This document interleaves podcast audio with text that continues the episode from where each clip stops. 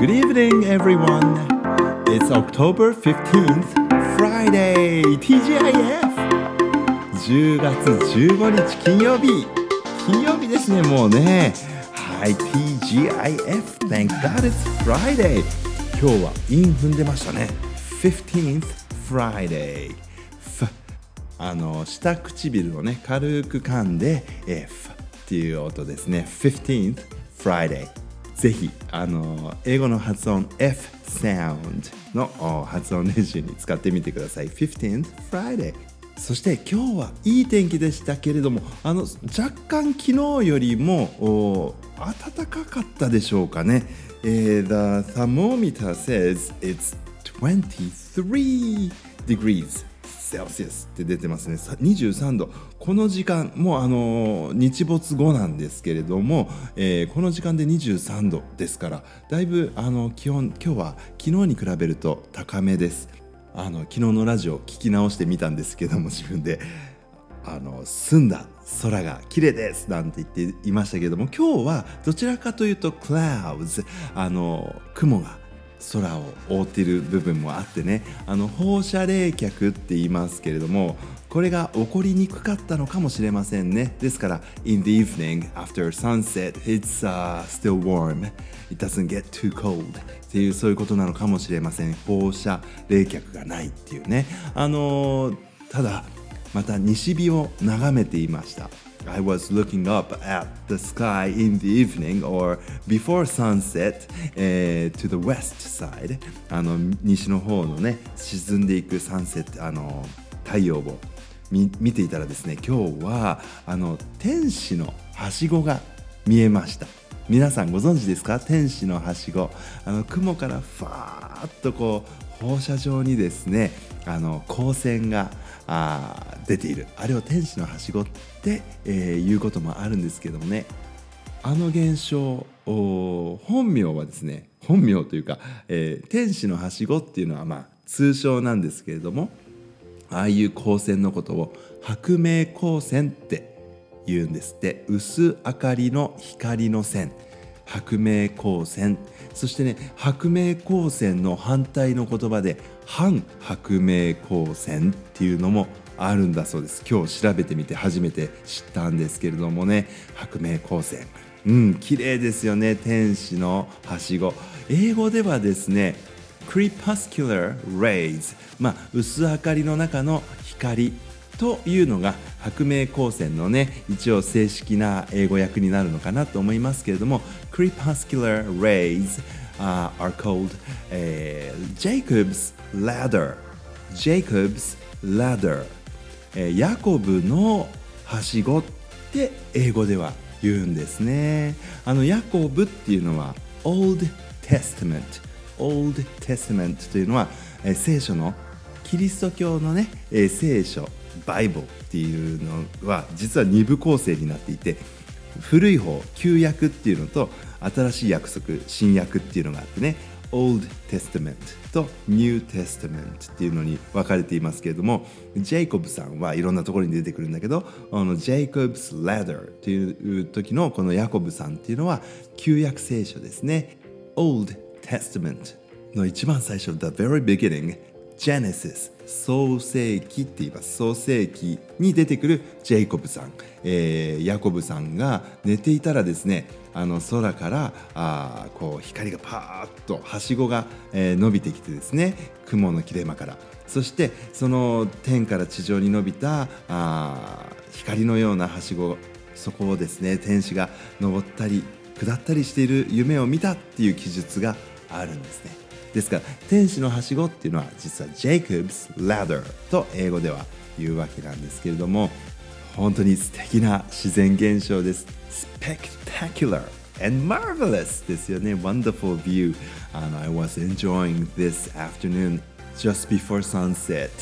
サンセット、あの夕日が沈む前に、そんなあ情景が今日は西の空に広がっていました。ラジオやっぱり楽しいです。先生時間を11分から10分に変更しましたか？ってこれあのー、10月に入ってからのラジオのコメントとして、えー、日本ハムファイターズファンさんが送ってくださいました。あの BGM バックグラウンドミュージックを変えてしまったんで若干短めになってしまいましたね。はい。1分ほど短いとですね私もこのラジオのトーク、えー、皆さんのコメントを読みそびれてしまったりするのが最近重なっていますけれどもそのせいかもしれません。1分短くなっているようです。はい。あんまりそういうの気にしないでバックグラウンドミュージック選ぶのがいけませんね。今度 November になった時はまたどんなバックグラウンドミュージックにしようかな。今からあの変えるの変えるの？変えるために探すの？を楽しみにしています。そしてまた後日にですねあの私があの鱗雲イワシ雲の話をした回の時にはこんなコメントも日本ハムファイターズファンさん送ってくださっていました。僕もちょうど今日駅から家までお母さんと雲のことを話していました。2人で雲が何に見えるか話していました。僕は葛飾北斎の浮世絵に見えてきました。お母さんはお腹が空いていたのか食べ物ばっかり言っていました。僕もねよく動物か食べ物にしか見えないんですけど葛飾北斎の浮世絵に見えるっていやすごいな、うん、先生と同じで2枚写真を撮ってくれました。秋の空は高くて芸術的だなぁと思いました。や芸術的に思える、えー、日本ハムファイターズファンさんが芸術的ですね。はい。葛飾北斎。うん。外国にはイワシ雲などの表現はあるのですか？というクエスチョンもね一緒に添えてコメントくださいましたけれども、えー、私の知るところ知る限りではですねイワシ雲とか鱗雲とか筋雲とかっていうような言い方はないのかなっていうふうに思っています。ただしねあの雲の名前雲の名前っていうかな雲の呼び方は呼び名はねあの英語にも何種類かあってねあの一番高いあたりにある筋雲のようなものはセラスって読むのかな。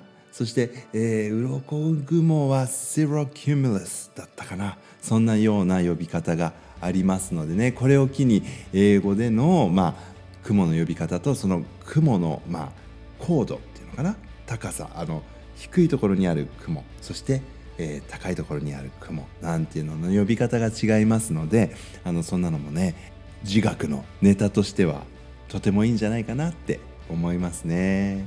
でもね雲を見て羊さんの羊雲とかね鱗雲とかイワシ雲とかそういう動物だったりとか、えー、そのあるものに見立てて言うような詩的な表現っていうのはもしかすると英語にはないのかなって思いますけどね。でもあのそれこそジェイコブス・ラダーではないんですけれどもね。あのまあ自然現象に対してその聖書のエピソードからあ名前を付けたりとか、えー、そういうことはねたくさん他にもあります。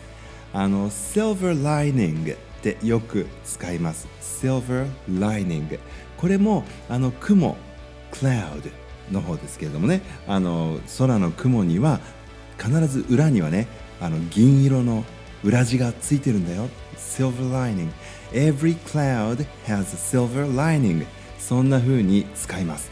あの曇りのね日。太陽の光は地上に届いていなかったとしてもですねそのしかし太陽はその雲を照らしています。ですから雲の向こう側僕らが見えてないところはピッカピカに輝いている。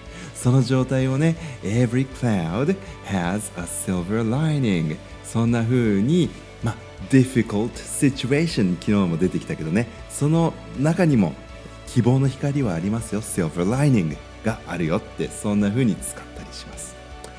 Alright, I will talk to you next week.